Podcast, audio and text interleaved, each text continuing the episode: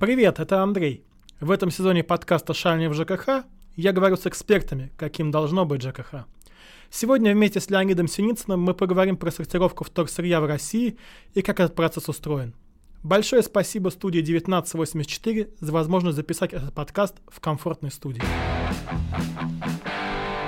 В своем подкасте я часто рассказываю, как бывает сложно объединить людей вокруг себя. Провести собрание правильно, не наделать ошибок. Я очень рад, что теперь у нашего подкаста есть партнер. Сервис для собственников Butler.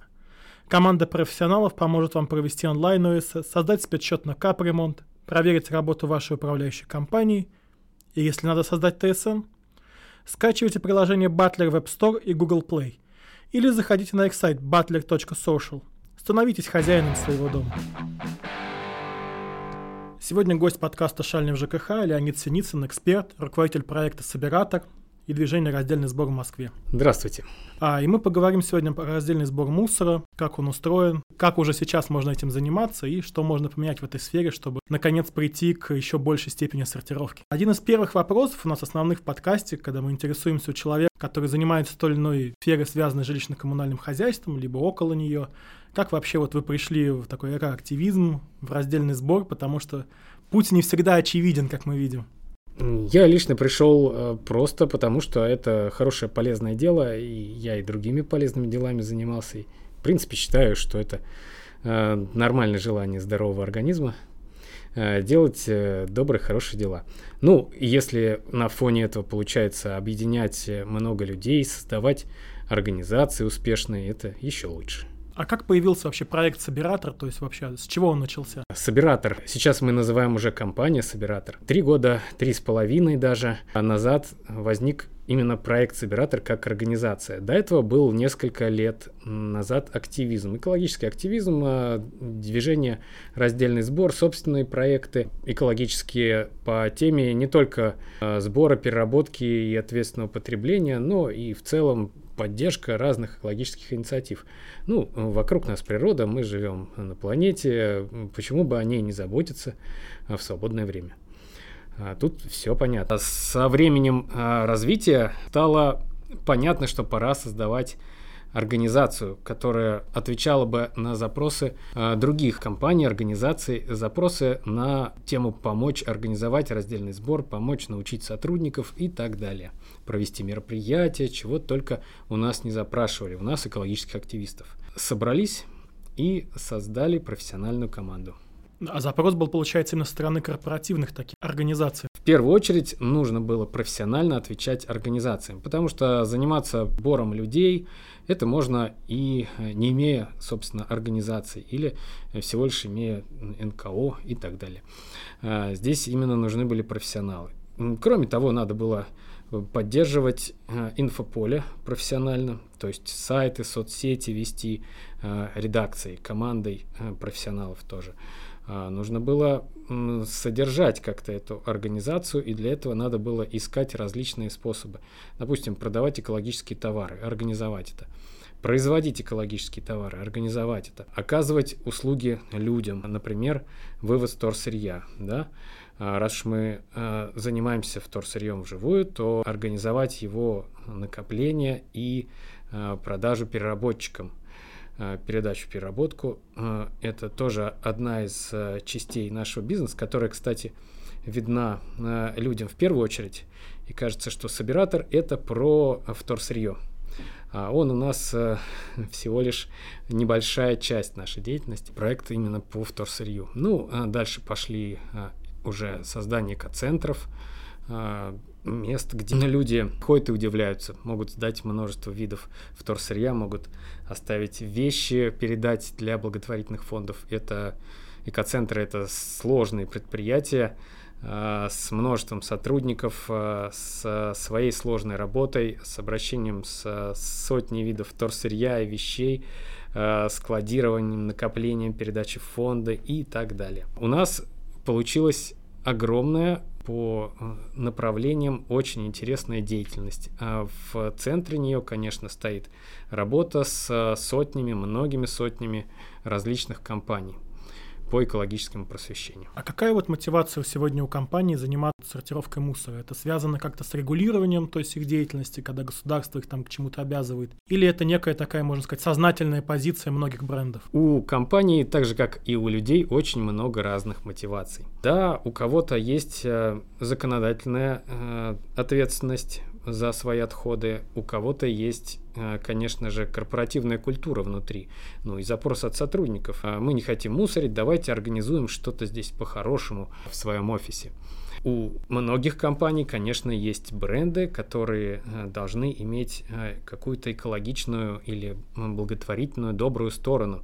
Или целиком бренды, построенные на экологической теме. Да, конечно, ESG, конечно, устойчивое развитие то есть стратегические направления для компаний – это тоже запрос на э, наше участие. Товары, экологические товары, которые мы тоже можем э, организовать производство или сами произвести и поставить компаниям.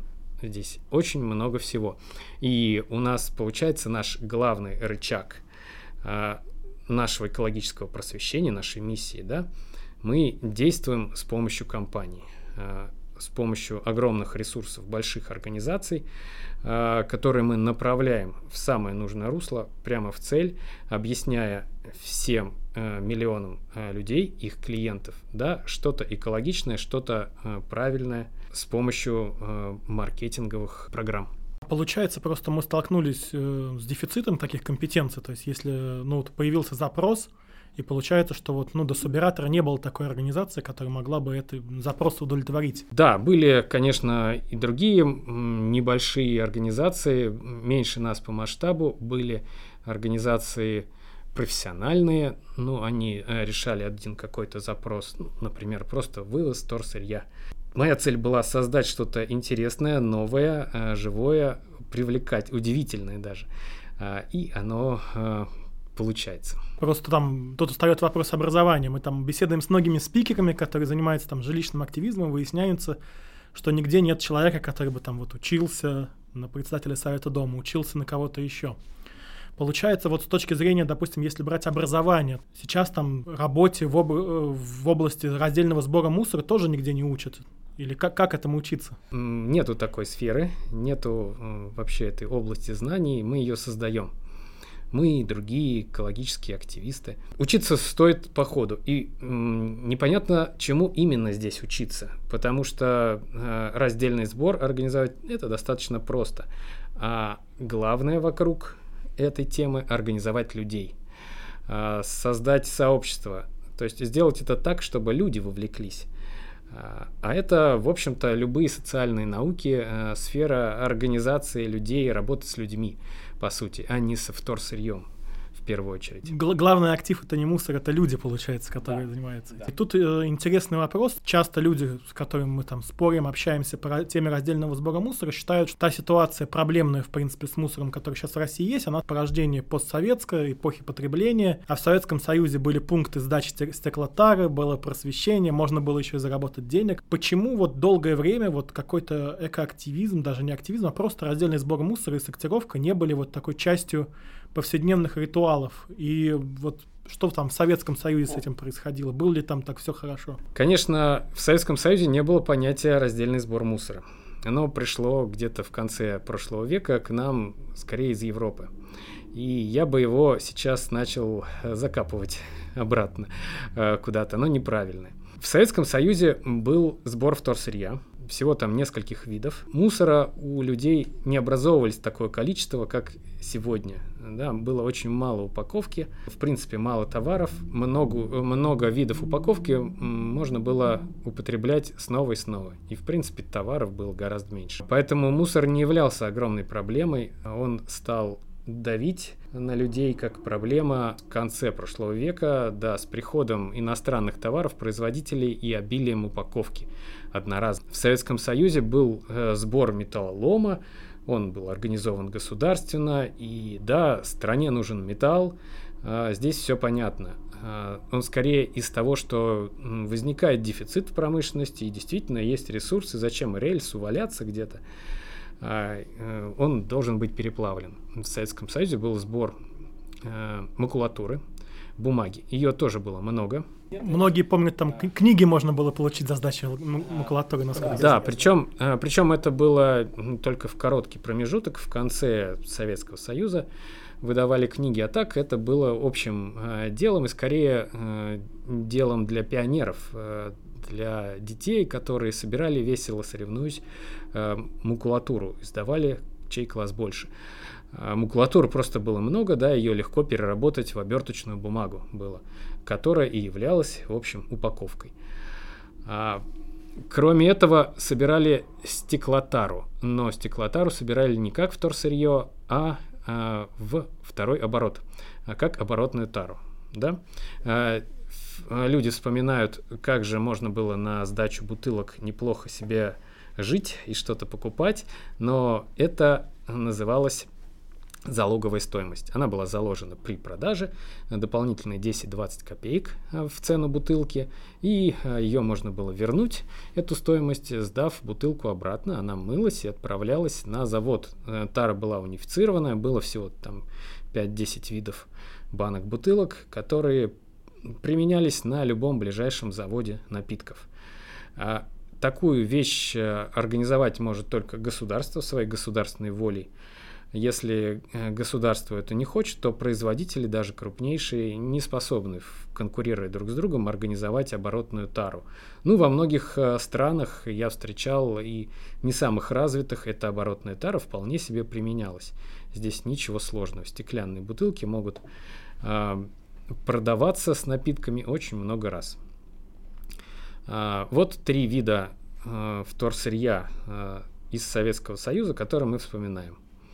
А, Все остальное практически отсутствовало. Пакеты стирали и сушили на веревочке, а, если они были у людей. А, это была, э, была реальность Советского Союза. Э, теперь наступила другая реальность.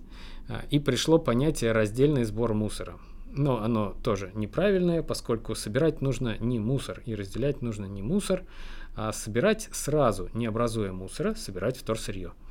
То есть отдельно отложить э, бумагу, отдельно отложить пластик определенного вида, э, не мусор из пластика, э, все подряд, который кому-то нужно разобрать, который грязный и проще с ним и не возиться, да, а тоже собрать по видам. Вторсырье, которое, бутылка, которая у нас в руке, и мы допили ее, пластиковая бутылка, она вовсе не мусор.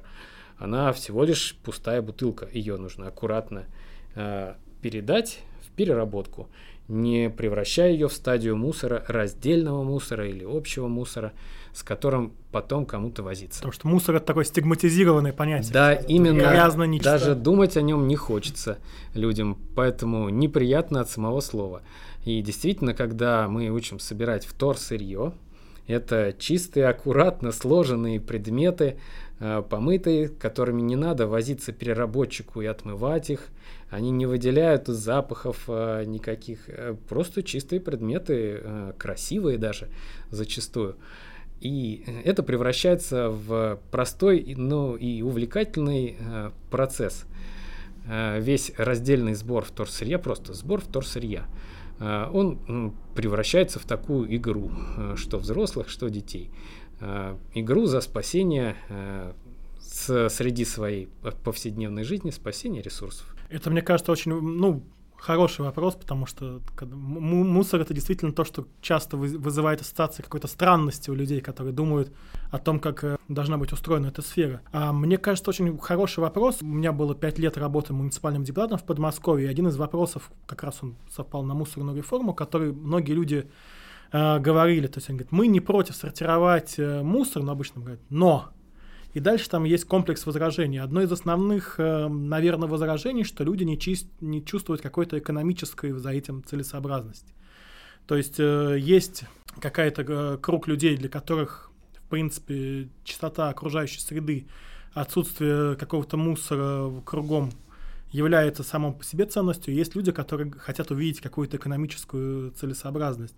Что вообще вот в сортировки вторсырья и прочее должно там, превалировать какая-то экономическая э, целесообразно для людей, или это все-таки такой ценностный выбор, который должен стать вот как, ну хорошо, вот там мыть руки, хорошо там уступать пожилым людям в транспорте места и прочие такие не, непроговариваемые вещи. Нам за это не платят деньги, и мы э, вовсе не удивляемся.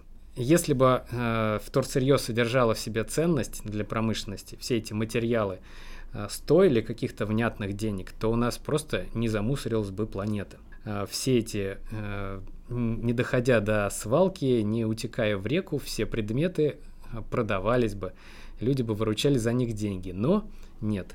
Гораздо проще человечеству нам произвести новые товары из нового сырья, Э, первичного, нежели перерабатывать сложно, сложными способами вторичные ресурсы. Стоят они недорого. Некоторые фактически следовые цены, многие виды вторсырья нужно доплатить за них еще. Ну, то есть приложить больше гораздо усилий, чем за них кто бы то ни было готов заплатить. Поэтому Э, да, это наша социальная ответственность, э, и надо относиться к этому, надо найти в этом для себя плюсы, чувствовать, мы все, э, значит, хозяева своих чувств, и надо помнить о том, что это просто добрые, правильные поступки, нечего требовать искать за них денег, тем более, что эти деньги никто особенно заплатить не может, или это такие деньги, которые а, пригодятся разве что малоимущим, а для а, обычного среднего человека среднего достатка э, они абсолютно несущественны.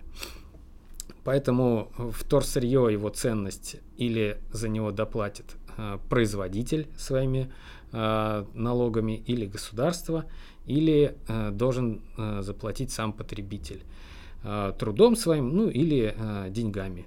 Допустим, вызвав автомобиль, э, наш экомобиль для вывоза этого вторсырья э, в экоцентр.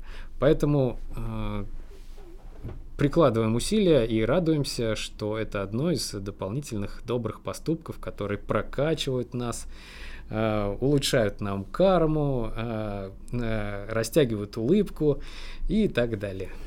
Это, мне кажется, очень хороший подход, особенно в наше время находить какие-то поводы для радости. Если говорить о той реформе, которая произошла по всей стране, вот три года назад переход на регионального оператора. Информационно эта тема очень во многих регионах подавалась как вот такой, нам нужно строить комплексы переработки, нам нужно э, делать сортировочные центры, мы переходим на раздельный сбор мусора. Как вообще вот эта вот проведенная такая реформа глобальная, которая много поменяла, наверное, там, централизовала какие-то процессы, как она повлияла вот на вашу работу и вообще на процесс сортировки? Стало это более популярным или наоборот? Она практически не повлияла, но разве что плюсы э, те, что об этом стали говорить на всех уровнях.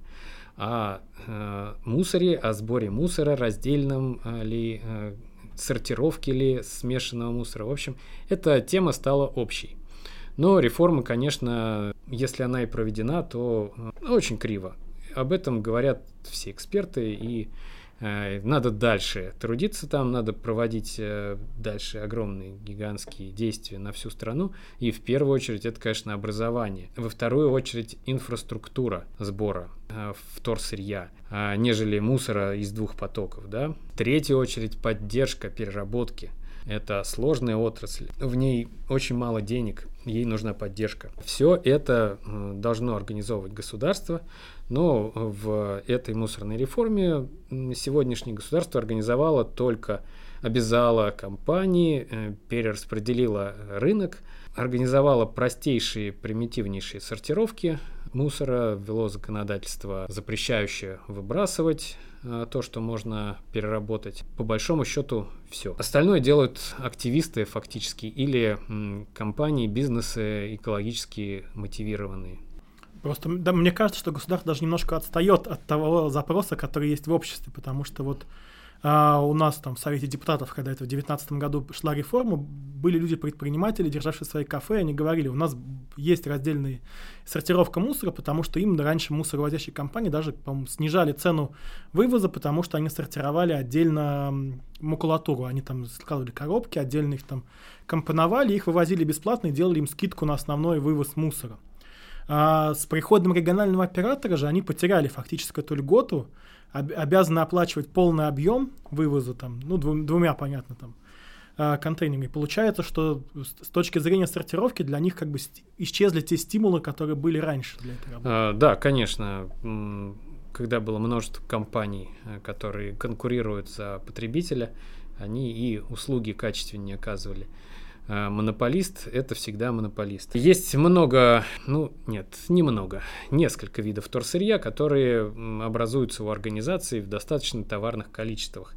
И за них компании готовы приплачивать или делать скидку. Ну, это картон, в первую очередь, у любого склада магазина, образующейся картонной коробки. Пленка упаковочная. Такие виды уже вторсырья легко накопить, организовать грузовой вывоз, и они коммерчески оправданы. Есть еще типичные вторсырье, вроде все печатные издания и э, типичные пластиковые бутылки, например. Их просто много э, в природе, и их можно собирать уже какими-то способами или из мусора, или от населения и загружать заводы. Все-таки для переработки одного вида вторсырья нужно организовать поток этого вторсырья ежедневный. Допустим, завод хотя бы несколько десятков тонн в день должен получить этого вида вторсырья. Иначе не сойдется экономика. Редкие виды вторсырья, пластики уже различных других видов, нежели канистры и бутылки – и так далее. А, композитная упаковка, она это все не востребовано, потому что нельзя организовать большой поток, потому что сами материалы а, сложные, смешанные, множество видов, ну и так далее. Невозможно организовать поток, невозможно экономически это собирать и перерабатывать, только если люди сами сорганизуются, соберутся или бизнесы. А, при этом, мне кажется, одно из таких позитивных э, следствий реформы, что вот появление этих двухцветных контейнеров, которые появился второй цвет, они сняли, по крайней мере, мне кажется, возражение о том, что люди не готовы там сортировать мусор. Потому что, как выясняется, что если вначале было вот, я помню, там, когда система вводилась, многие говорили, люди не будут смотреть на цвет контейнеров, будут кидать все, что только можно в этот контейнер. Если нет никаких проблем, то, в принципе, в контейнер для пластика кидают в основном пластиковые какие-то канистры и бутылки. То есть какой-то все-таки, может быть, просветительский шаг вперед в этом есть, то, что люди учатся хотя бы, ну, если там не на несколько фракций разделять, хотя бы там крупно на две. Есть э, разнонаправленные факторы и плюс, и минус в этом. Конечно, хорошо, что у людей, которые уже научены, замотивированы, появилась дополнительная возможность. Э, плохо, что остальные, кто не был знаком с раздельным сбором, не понимает, увидел э, в синем контейнере для вторсырья обычную помойку и разуверился снова э, в любых э, инициативах государственных или экологических, точно записал себе, что все напрасно, меня все равно обманут. Обычно там история идет, что человек увидел, что из этого контейнера забирает та же машина, что из всех остальных. Да, и переучить в этом случае гораздо сложнее. А, то есть первое впечатление о раздельном сборе можно только один раз э, произвести на человека, и вот оно было произведено, мягко говоря, не очень. Вот этой двухпоточной системой. Нужно было научить, нужно было включить мощную государственную рекламу, объяснения и, конечно же, научить дворников. А все обслуживающие компании должны были четко по инструкциям следить за частотой сбора синих баков, уже не говоря о вывозящей компании. А научить людей, научить э, управляющей компании, то есть дворников, было очень важной задачей, которая была не сделано. Да, к сожалению, мне кажется, вот как раз мусорный контейнер, он находится какой-то такой на границе регионального оператора управляющей компании, у них возникает всегда спор, кто должен отвечать там. Мусор, который лежит возле контейнера, кто его должен в, в какой контейнер за, засунуть. Если же говорить о вот том, что сейчас люди начинают чувствовать себя потребителями услуги по вывозу отходов, потому что они видят что они за нее платят. То есть если раньше это там стоимость блага это растворена где-то внутри платы за содержание квартиры, то сейчас э, в каждой платежке мы видим строчку там вывоз ТБО ТКО. Он стоит там энное количество денег, взимаемых с квадратного метра. Повлияет ли, на ваш взгляд, как-то вот это вот на формирование людей, вот потребителей этой услуги, которые будут там въедливо требовать выполнения определенных требований, добиваться каких-то услуг за эти деньги, за которые они платят? Тут скорее наоборот. Люди уже платят э, каждый месяц э, достаточно серьезную сумму для большинства, и э, почему они должны напрягаться, считают люди. Они уже заплатили, вот и разбирайтесь с моим мусором. уже я уже за все заплатил. Вот если бы, конечно, вывоз был по факту э, оплачен, если бы человек был хотя бы заинтересован, или товарищество собственников жилья заинтересовано в уменьшении э, количества мусора, э, видела в этом реальную экономическую пользу, э, там организовала бы клумбу и лавочки за собранные деньги во дворе, это был бы простейший позитивный момент. И, и компания бы вторсырье получила причем, которая могла бы реализовать, а не вести на полигон или мучиться с сортировкой. Поэтому на поверхности лежащие очевидные вещи почему-то не делаются. Как раз вопрос про управляющие компании ТСЖ вообще вот к вам обращаются с запросом как-то вот управляющие компании ТСЖ, которые хотят у себя организовать раздельный сбор? А, жилые а, комплексы а, управляющие компании им гораздо сложнее. Им нужно договориться, во-первых, с жителями, э, найти бюджеты в своих скромных суммах, которые тратятся на обслуживание, да, Самое главное это договориться с жителями, заинтересовать, замотивировать их. Конечно, гораздо сложнее, чем э, в коммерческих компаниях вести раздельный сбор э, в жилых комплексах. Здесь э, скорее преуспевают девелоперы, застройщики. Они гораздо богаче, они гораздо более заинтересованы в своем имидже, в заселении продажи квартир да, э, новым собственникам, у которых будет организован э, раздельный сбор, то есть некий создан ореол жилого комплекса будущего с его такими сторонами неотъемлемыми. Потому что я общаюсь там с многими жителями, и у них один из основных вопросов, там, когда они хотят поменять управляющую компанию, писать ТСЖ, для них очень значимым вопросом является возможность сейчас вот в Москве, по крайней мере, организация вот такого раздельного сбора, причем там не просто того, которым предлагает э, мэрия Москвы, региональный оператор, они хотят вот такой реально работающий раздельный сбор. И выясняется, что да, что там управляющие организации или ТСЖ не могут его так просто сделать, хотя многие готовы там за это платить и понимают, что за это надо платить на самом деле, а не ждать, что тебе заплатят. В первую очередь упираются, что все, все не организуются, кто-то обязательно будет против, не захочет платить. А если это 20%, то уже очень обидно. Э, за них доплачивать, если управляющие компании не могут найти вывозящих э, подрядчиков, э, переработчиков всего того, что насобирают жители. Поэтому здесь путь первый идти не через управляющую компанию, скорее людям самоорганизовываться. А если люди хотят быть лучше, сдавать мусор после себя, организовывать сбор вторсырья и вокруг этого еще какие-то экологичные, просто добрые инициативы, да, объединиться в свое сообщество маленькое, это и надо делать. Дружить, общаться, объединяться, устраивать общие праздники, действия какие-то. И ведь не только вторсырьем заканчиваются добрые, правильные инициативы.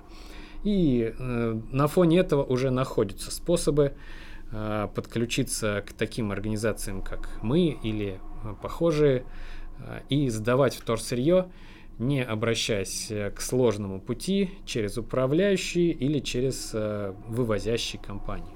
То есть тут, в принципе, решение такое же, как и многих проблем э, людей, которые они сталкиваются, когда живут вместе. Да. Объединяться, дружить да, с соседями. Сегодня так. Если бы коммерческий был вывоз, то люди бы, заходя в интернет, получали бы рекламу этого вывоза вторсырья. А если говорить вот о вашем влияние как, как экспертов, то есть у вас вообще государственные какие-то органы, там, комитеты по экологии, которые существуют, привлекают как экспертов, то есть у вас есть влияние там на какие-то законодательные инициативы, которые сейчас... А, периодически зовут, периодически спрашивают, мы иногда участвуем в круглых столах э, каких-то и э, консультируем, но это так, узнать мнение общественности, а потом э, самим решить.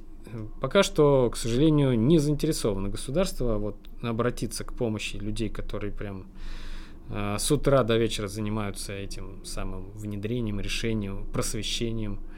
Э, к сожалению, пока нет. Отдельный вопрос. Вот человек часто, когда подходит к сфере того, что он готов э, сортировать отходы, э, с чего начать? Потому что там зайдешь на сайт на какой-то, увидишь много фракций пластика, схватишься за голову и уйдешь. То есть с чего вот человека, который только начинает подступаться к этой теме, с чего вот ему начинать? А, с чего-то одного, двух, трех видов простейших. Главное не перегреться на первом этапе, не устать, не запутаться. Батарейки какие-нибудь собираются, крышечки то там, то здесь, то на работе, то значит, в детском садике у детей, то в подъезде. Участвовать хотя бы в этом, да, поискать еще какие-то способы. Организовались э, у человека ненужные вещи, найти контейнер для вещей или отвезти в организацию какую-то, там, где примут вещи. Этот получился момент, э, это действие получилось, потом следующее, да, э, зайти на сайт, посмотреть, а что простого можно сдать. Может, надо поучаствовать в акции раз в полгода и отнести старую сломанную технику к нам. Или сдать э, книжный шкаф книг, который уже сто лет никто не читает, да, превратятся в бумагу. Делать простые такие значимые для себя вещи, в которых не запутаешься. Потом уже прийти к э, пониманию разных видов пластика, э, найти в этом интерес. В общем, идти поступательно. Не забывать получать удовольствие, ставить себе плюсики, чувствовать, э, что это, да, вот это вот ощущение важное, оно закрепляется, а рассказывать об этом остальным, гордиться закономерно. Если сравнивать с тем, как устроена сортировка в Европе или на Западе и у нас, то насколько сильно мы отстаем, потому что ну, мы понимаем, что вряд ли мы э, как минимум находимся в том же темпе, насколько сильно и далеко мы отстали от того, что сейчас в Европе происходит. Немного мы отстали, или точнее недалеко ушла Европа, Запад, э, то есть передовые страны от нашего состояния, тоже они э, включили некую программу и в ней застряли. Вот это понятие раздельный сбор мусора, то есть сбор по нескольким, по трем, там, четырем цветным бачкам. Такое понимание и сформировалось тоже у людей. Э, в некоторых странах, мы знаем, ну, там знаменитые швейцарские способы сдачи а, множества видов, да, такие экоцентры по-европейски, это большой ангар, в котором можно сдать все, мебель, вещи, а, для всего есть какой-то контейнер. Туда подъезжают разгружать свой багажник люди. Вот это уже следующий шаг, но он очень мало где развит. Такого же типа организуем сдачу и мы чтобы человек сам сдал все по видам максимально, даже, возможно, по цветам, если это принимается по цветам. И э, за человеком уже не нужно будет разбирать это. Э, каждый сам о себе позаботился, позаботился о своих отходах. Да, но с, точки зрения наличия как минимум заводов, которые занимаются сортировкой крупных, то там в Европе намного больше таких заводов, да? А, ну вот, а, что такое завод а, по сортировке? Если есть поток несортированного а, мусора или отходов, да, это надо как-то отсортировать. Есть перерабатывающее предприятие, которое принимает, допустим, стеклотару, и оно принимает только стеклотару. Хочет оно разделить на бесцветные зеленые коричневые бутылки, например, разделит. Э, нет, то переработает все вместе. У каждого свой цикл промышленный. А, но сортировка мусора, она и что в Европе, что у нас, а, не до конца у нас вообще выбирается из этого мусора или раздельно собранного мусора или общего мусора небольшой процент, к сожалению. Остальное все равно едет на свалку. И тут вопрос как раз наверное, про так называемые мусоросжигательные заводы, потому что у них в нашей стране такая негативная скорее репутация сейчас есть и все, ну, предпочитают бороться там, где их строят. Вообще, как вы относитесь к появлению таких так называемых мусоросжигательных заводов и к тому, что на самом деле как бы за, за время реформы ни одного такого еще завода не появилось? Но... Я считаю, это сфера, э, в принципе, тупиковая э, на сегодня, на 21 век. Ей занялись э, еще, по-моему, в конце пред предыдущего 19 века. А, и э, легко было видно, что из большой кучи э, мусора э, образуется с путем сжигания небольшая куча пепла. Да? И вроде бы все хорошо. Что в результате? У нас мы, имея мусор, получаем всего лишь 30%, но почти смертоносного пепла, содержащего в себе очень много ядовитых веществ. То есть мусор всего-то видоизменяется, да, мы получаем вот этот шлак, пепел, который и фильтрующие элементы, которые нужно захоранивать почти как ядерные отходы, они очень опасны, да, и мы получаем огромное количество газов вместо кучки мусора, которые нужно очень дорого фильтровать, в результате, как ни, не фильтруют ни в Европе, ни в Японии, все равно местность заражена вокруг диоксинами. Невозможно сжигать э, дешево, сжигать нужно при очень высоких температурах. Э, сейчас сжигание 800-1200 градусов, но все равно там перепады температур и периодические выключения. Не избежать диоксинов, фуранов, которые вылетают э, сквозь этот цикл и сквозь фильтры и местность вокруг э, все сельскохозяйственные культуры на ней э, накапливают в результате этот вред. Ну что, мы получаем очень дорогую э, отрасль с такими опасностями, э, которая нам заменяет свалки. Свалки, конечно, плохо, но лучше в принципе не образовывать мусор. Но свалки, как мне кажется, менее опасны на сегодня. Они хоть как-то локализованы. Заводы, которые сейчас собирались строить, стоили десятки миллиардов за штуку. И э, многие десятки заводов, не помню точно, э, это огромное количество их в программе стояло, э, всего лишь по плану должны были справиться с 20% свежего российского мусора, э, вовсе не со всей массой. Вот эти гигантские вложения, то есть это триллионы в сумме уже речь идет, э, где их брать непонятно, у нас не хватало никогда на школы, больницы и так далее.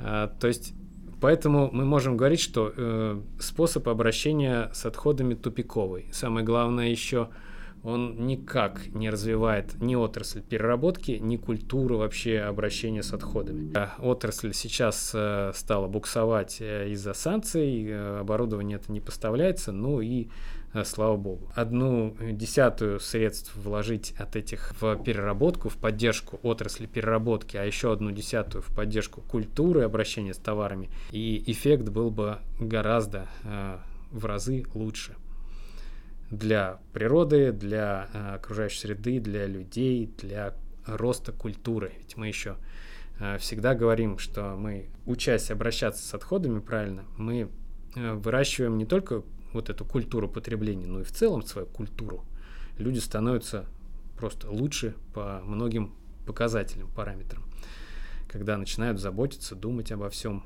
А если говорить, вот как раз вы затронули тему свалок, то что делать с, с теми свалками, которые уже образовались? Потому что как раз про них и с них, наверное, началась вот как информационного повода эта реформа, которая сейчас продолжается. А, да, свалок много, их накопилось за последние, последние пару десятилетий. Еще больше, как мы стали много потреблять а, товаров и упаковки, и продуктов нам стало не жалко выбрасывать в эту свалку. Свалки, да, порождают проблемы вокруг себя. Это свалочный газ, там идет э, анаэробное брожение, выделяется метан, сероводород и так далее, всякие яды в атмосферу. Это парниковый эффект, дополнительные свалки часто возгораются. А, и да, выделяют опять же много дыма а, ядовитого. Из них вытекает а, фильтрат, промытый дождем яды попадают в грунтовые воды. У свалок для по обращению со свалками существуют, конечно, некоторые способы. Это отвод газов, то есть э, тело свалки нужно пронзить э, трубопроводами, которые собирают просто газ, и он э, сгорает. В основном там метан, обычный природный газ. Тело свалки надо накрывать от э, попадения дождя и снега. А, и тогда она как бы минимальный приносит вред. Хотя бы так. Вот это и есть такая рекультивация простейшая полигонов. Все равно это огромные средства, но это проще, нежели некоторые предлагают полигоны сжигать. Э, сжигать полигоны, как мы вот на примере строительства МСЗ, мусоросжигательных заводов, понимаем, что это адски дорого на сегодня. Ну, просто у нас э, нету таких денег. Ни у страны, ни у человечества в целом на планете. И весь мусор не сожгем. А, да, мы не сожгем, и если сожгем, не отфильтруем, и эти яды, а, пока надо как-то консервировать эти свалки и э, не рождать новых свалок, а ждать технологий, которые образуются ну, эксперименты ведутся, люди, бизнесы что-то изобретают э, постоянно, э, изучают способы, как из этого получить. Ведь это свалка, любая свалка содержит в себе множество полезных материалов, надо их как-то только разобрать. А если же говорить там о мусоре, который там человек производит за свою жизнь, там, там десятки, наверное, тонн, там, тысячи тонн, возможно, который один человек может составлять, реально ли прийти к тому, чтобы там нулевой мусорный след, нулевой след отходов человека, чтобы человек не оставлял в конце своей жизни какую-то огромную кипу отходов, которая вот появлялась на всех этапах его жизни? Да, э, когда мы э, думаем о наших отходах, мы представляем наше собственное мусорное ведро – сколько раз мы его в неделю выбрасываем, как бы, как будто вот это и есть все наши отходы. Но нет, это верхушка айсберга. Надо помнить про промышленные отходы. То есть для того, чтобы э, произвести каждый товар, ресурсы для него нужно добыть где-то, да, от, откопать из-под земли. Э, горно-рудные отвалы – это первые отходы, которые э, начинаются при производстве товаров.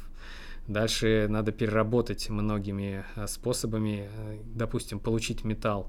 Мы получаем какие-то Uh, уже промышленные, в промышленных количествах шлаки, шламы, вот вся эта терминология, которая шокирует людей, неужели оно есть, да, оно есть гигантскими горами, реками, отстойниками где-то, все это цена нашего товара и так далее. Транспортный след от товаров. А, это тоже след, э, да, это мусор в виде а, израсходованных ресурсов, а, отправленных в атмосферу сожженных, э, сожженного топлива и так далее. Вот цена каждого потребления, каждого похода в магазин. Надо помнить, что еще гора каких-то отходов, кроме самой упаковки, которая может оказаться в мусорном ведре или не оказаться. Поэтому э, сокращать покупки, даже если э, ты отправишь э, все в переработку, но э, сокращать покупки, э, тоже сокращать отходы. Огромное количество невидимых человеку отходов. Ну, то есть многие люди даже говорят, э, что не покупать иногда вещи, когда ты не износил предыдущие вещи, то есть там реже обновлять свой гардероб. Например. Да, конечно. Покупать вещи фирменные, очень прочные, очень э, те, которые э, не устареют, морально не устареют э, через годы. Допустим, вот искать что-то такое, что не стыдно даже внукам передать, возможно, это должно тоже, каждый должен найти в этом для себя некую, некую прикольность. Это будет вот как раз экологичное поведение. То есть такое а, рациональное по отношению к окружающей среде, к ресурсам. И не только к сбережению нескольких килограммов ресурсов, которые человек лично сбережет, да, а еще а, к выстраиванию вокруг себя вот этой вот а, экологичности, да, которая одна за другой цепляется, и дальше уже человек не может остановиться, он для него новый уровень жизни, экологичной жизни становится вполне нормальным, ему обидно выбрасывать мусорное ведро очередную вещь, если ее можно не выбросить. То есть, да, мне, мне даже кажется, что ну, для людей становится настолько там, ежедневной практикой, что когда они видят, как это делать по-другому, это как вот когда ты скребешь по стеклу, и это что-то неприятное может быть, если такое происходит. Да, именно. Просто обидно по-человечески. А ведь можно по-хорошему, тут можно как-то превратить э, предмет в новый предмет, э, вот с таким чувством отправить в переработку любую бутылочку или баночку. А тут ее придется выбросить, она пропала, усилия пропали, э, я ничтожество. Конечно, не все возможно переработать. Мы без конца призываем людей не обижаться на самих себя, не впадать в уныние, если что-то не получается или это трудно. Э, делать то, что возможно. Завтра получится больше всегда. Уже хорошо на фоне полного нуля еще вчера. Ну да, мне кажется, если в этом найти еще повод себя похвалить, то это как раз больше имеет смысл, чем повод себя поругать. Если говорить о команде собиратора, то вообще кто сейчас входит в вашу команду, какое там есть разделение труда и как устроена ваша работа? Э, сейчас э, порядка 100 человек сотрудников в собираторе. Это большая часть, это менеджеры по работе с организациями. Э, есть редакция, дизайнеры и другие специалисты внутри редакции. Кто-то занимается сайтом, кто-то соцсетями, кто-то пиаром занимается. Есть сопутствующие любую организацию должности, юристы, бухгалтеры. В Э, собираторе трудятся э, водители экомобилей, э, логисты, менеджеры по продаже вторсырья, сотрудники наших экоцентров, которые встречают людей, помогают им разобраться, сотрудники полезного магазина, которые принимают ли заказы в интернете или вживую продают экологичные товары для того, чтобы всю нашу деятельность спонсировать. Большая часть нашей деятельности это Э, благотворительности, просвещения. Ну, э, конечно, координаторы разных направлений, допустим, координаторы по работе с волонтерами э, и так далее. Несколько координаторов направлений. Вот из таких многих должностей состоит команда собиратора.